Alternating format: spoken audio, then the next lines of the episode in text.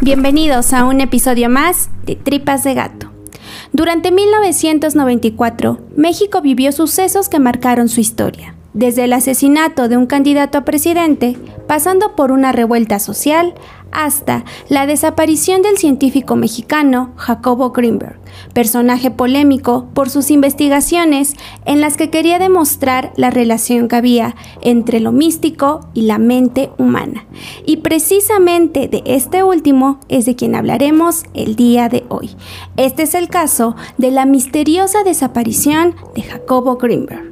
El contenido de este podcast está basado en investigaciones públicas. Los datos que aquí se presentan pueden ser encontrados en carpetas de investigación de las autoridades o en bibliografía de libre acceso. Nunca se presentarán datos que vulneren la integridad de las víctimas.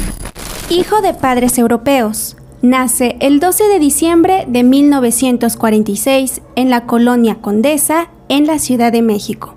Crece junto a tres hermanos, uno de ellos el reconocido actor Ari Telch. A la edad de 10 años, fue testigo de los cuidados que su mamá requería tras el descubrimiento de un tumor cerebral. Esto hizo que se viera interesado por querer estudiar a futuro la mente humana sobre todo porque no encontraba explicación al cambio de personalidad que su madre tuvo una vez que le detectaron dicho tumor, actuando distinta a como él la recordaba hasta su muerte cuando él tenía 13 años. Esta curiosidad aumentó cuando experimentó sucesos paranormales con una Ouija, de los cuales, más allá de asustarlo, le hicieron plantearse qué tan real era eso que estaba experimentando y cómo se llegaba a relacionar con la mente. Así que dispuesto a aclarar todas sus dudas, logró su propósito. Ingresó a la Universidad Nacional Autónoma de México y estudió psicología. En ese momento también conoció a quien fuera su primera esposa, Lisette, y con la que tuvo una hija a quien nombraron como a su madre, Estusha. Después de un tiempo, ella decidió separarse por las infidelidades de Jacobo, pues decía que él solo buscaba reemplazar el amor de su madre con cada mujer que llegaba a conocer. Como desahogo de ese momento, Jacobo empezó a experimentar con drogas, para empezar con hongos alucinógenos conociendo a la famosa curandera y chamana María Sabina, lo que elevó aún más su curiosidad por la espiritualidad relacionada con la ciencia. Este viaje de sustancias no solo estuvo acompañado por hongos, sino también por LSD y peyote, buscando respuestas sobre lo real y lo que el cerebro humano percibe en esos trances. A la par, conoció a personas expertas en temas de esoterismo y ovnis, temas de sumo interés para sus investigaciones. Tiempo después, en el Instituto de Investigación Cerebral de Nueva York, continuó con sus estudios, ahora en psicofisiología. En 1976 fue aceptado en el New York Medical College para hacer un doctorado sobre el registro electrofisiológico del cerebro humano. En 1977 conoció a Margarita, hermana del entonces presidente de México, José López Portillo, una mujer creyente de los chamanes y la espiritualidad. Ella fue quien le presentó a Bárbara Guerrero, conocida como Pachita, una mujer que decía ser poseída por el espíritu de Cuauhtémoc para realizar cirugías y trasplantes de todo tipo, curando a las personas sin necesidad de abrir los cuerpos, pero simulando hacerlo con un cuchillo para que éstas no se asustaran.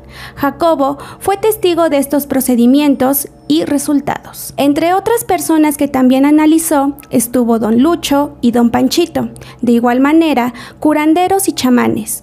Esto, Jacobo se adentró en los pueblos de México. Decía que estos milagros que lograban hacer estas personas podían entenderse desde la ciencia. Jacobo sustentó con pruebas esta relación, solo que con estas declaraciones atrajo las críticas de científicos que lo catalogaron como una persona no cuerda.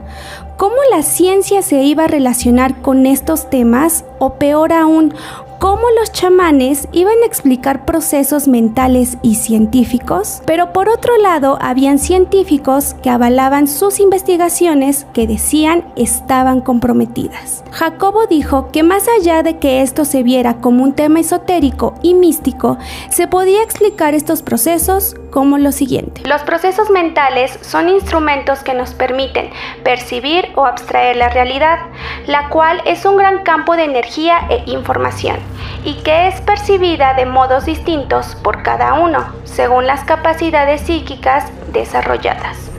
Como consecuencia de esos estudios, planteó la teoría sintérgica, que básicamente decía que todo lo que creemos como real solo es un proceso mental creado por la mente misma. Todo lo que vemos y conocemos solo es el resultado de lo que nuestra mente a base de conciencia representa. Nosotros sabemos de la existencia de algo, pero el cerebro se encarga de darle significado y sobre todo la capacidad de hacer sentir que es real. Años más tarde, en 1982, fue invitado a un programa de televisión como testigo para juzgar la veracidad de lo que se intentaba demostrar, la visión extraocular, siendo Jacobo experto en el tema de neurofisiología.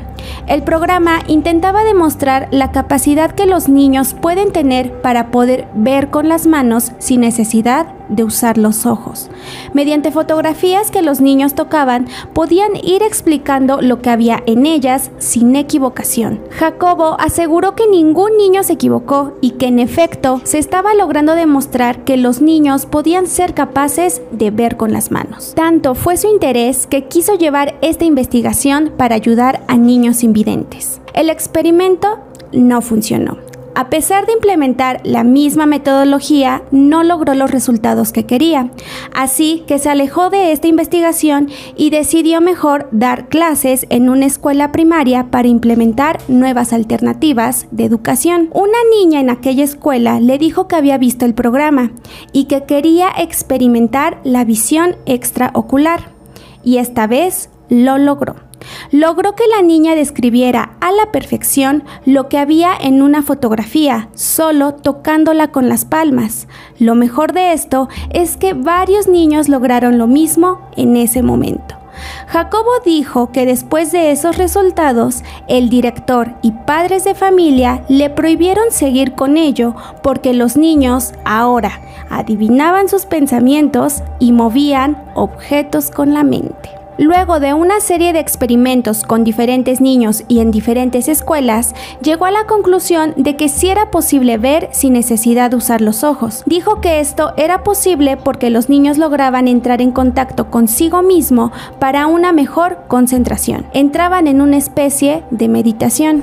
Para el año 1986 creó su primer laboratorio de investigación en psicofisiología en la Universidad Anáhuac. Algunos de estos estudios fueron utilizados por la UNAM, en donde también abrió un segundo laboratorio de investigación en el año 1987 para el estudio de la conciencia apoyado por la UNAM y el CONACYT. Como resultado de sus múltiples investigaciones, Jacobo logró publicar 50 libros en los que expresaba las habilidades aún desconocidas que el cerebro tiene y que podían resultar extraordinarias en caso de que se desarrollaran. Pasó el tiempo y Jacobo comenzó una nueva relación, ahora con Teresa, una mujer nueve años menor que él y quien empeñada en tener hijos mantenía constantes discusiones ante la negativa de él. En ese momento, Jacobo trabajaba en una nueva investigación el potencial transferido, la comunicación entre cerebros. Quería demostrar cómo entre cerebros había conexión emocional por medio de una meditación en la que solo se pensara en la pareja. Quería demostrar que era posible que aunque estuvieran lejos las personas, éstas podían conectarse mentalmente. En pocas palabras, la telepatía podía ser real.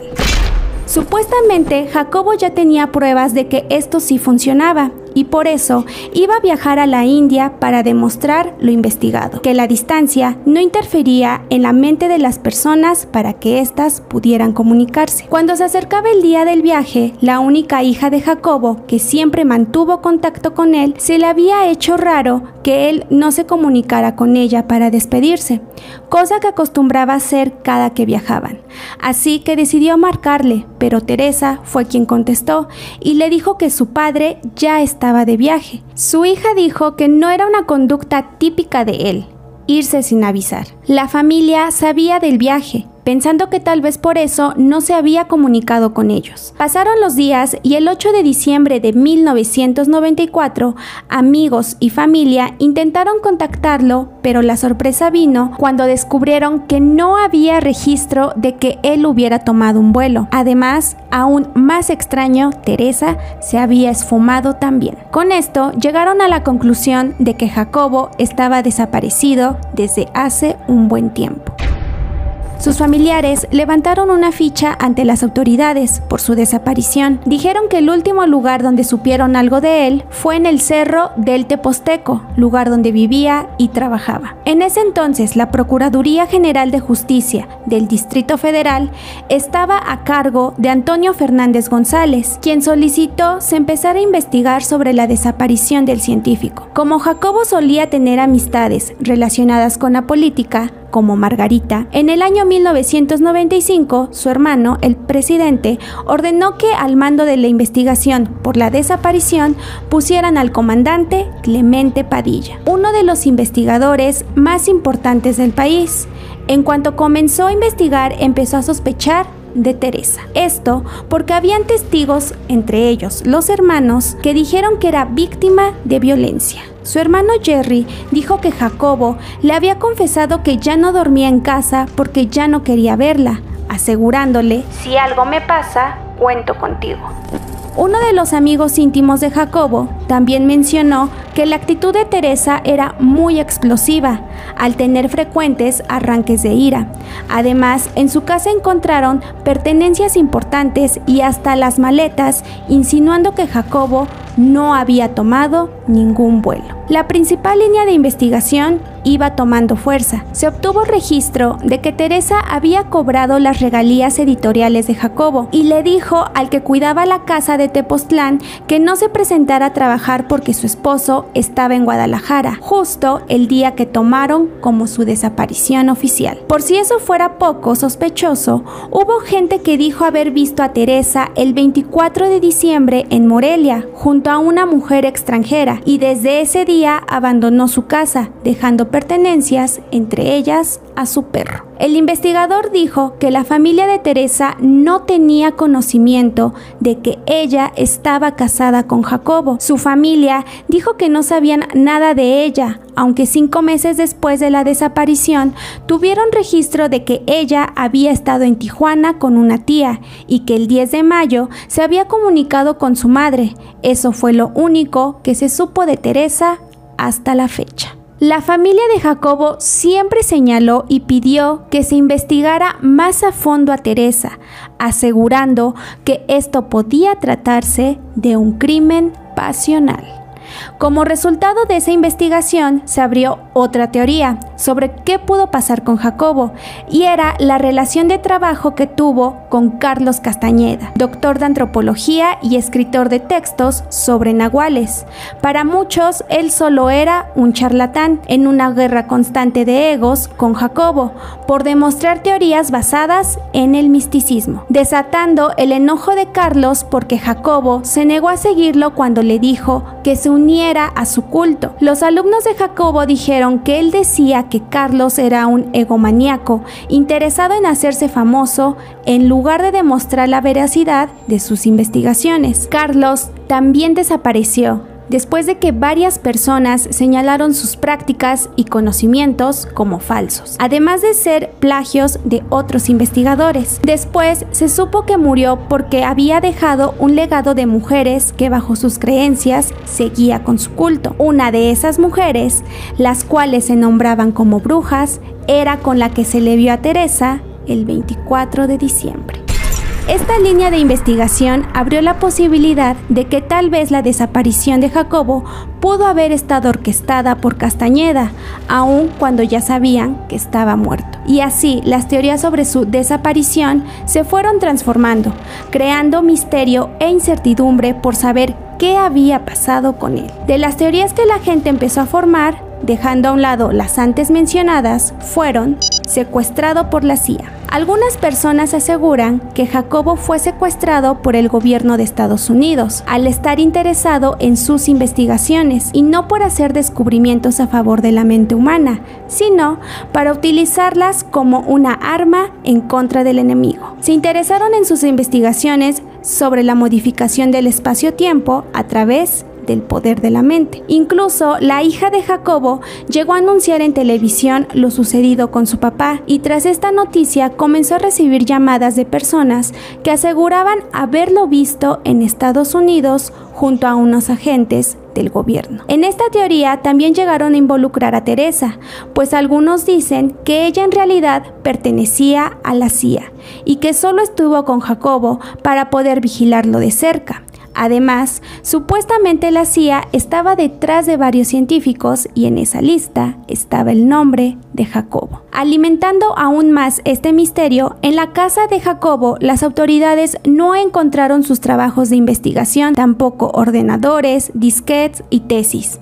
Era como si alguien hubiera robado específicamente esa información el gobierno lo desapareció. Hay quienes afirman que Jacobo fue víctima de los altos mandos políticos. Como Jacobo tenía conocidos en la política y sabía que en los pinos se hacían servicios con chamanes y brujos, era algo que no querían que se supiera. Jacobo tenía conocimiento de varios políticos que ponían en práctica estas creencias. Por tal motivo, quisieron silenciarlo alcanzó la espiritualidad. Otras personas creen que Jacobo por medio de la muerte alcanzó el nivel máximo de conciencia haciendo que su cuerpo pasara a otra dimensión gracias a la meditación profunda y los conocimientos que tenía, logrando atravesar otro plano secuestrado y asesinado por sus investigaciones. Esta teoría, que aunque tiene sentido en caso de que en verdad estuviera logrando algo con sus investigaciones, es que fue asesinado por todo lo que estaba logrando,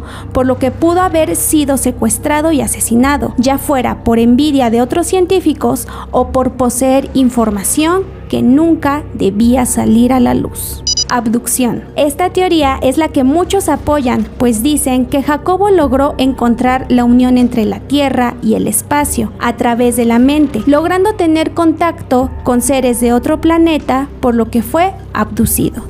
Lo que sí fue real es que no hubo cuerpo, pista o línea de investigación fija bajo la que se buscara a Jacobo. La autoridad se ayudó de estas teorías para ir dejando a un lado la búsqueda del hombre. Ya saben, siempre va a sonar más interesante lo misterioso que la desaparición de una persona. Las últimas personas que trabajaron con él dijeron que la salud mental de Jacobo se veía un tanto ansiosa y alterada por querer comprobar sus teorías. Cada vez se sumergía más en el mundo de la espiritualidad y querer comprobar lo desconocido. En el año 2020, su hermano Ari dijo que sabían que Teresa no estaba desaparecida. Ella se escondía en Estados Unidos, pero por el cierre del caso ya no se pudo investigar más sobre el paradero de su hermano o de ella. En el momento en que todo pasó, muchas personas no voltearon a ver esta desaparición tanto como su familia y conocidos hubieran querido. Y es que hay dos posibles causas. La primera, que Jacobo era un hombre estudiado, empeñado en demostrar lo desconocido de la mente,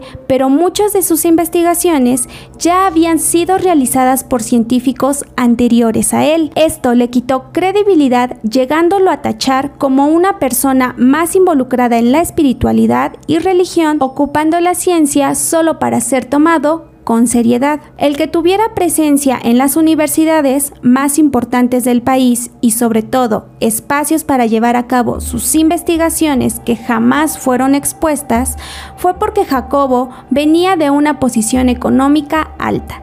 Su familia se relacionaba con gente que podía brindarle ese apoyo. Esto facilitó que espacios como laboratorios colaboraran con él.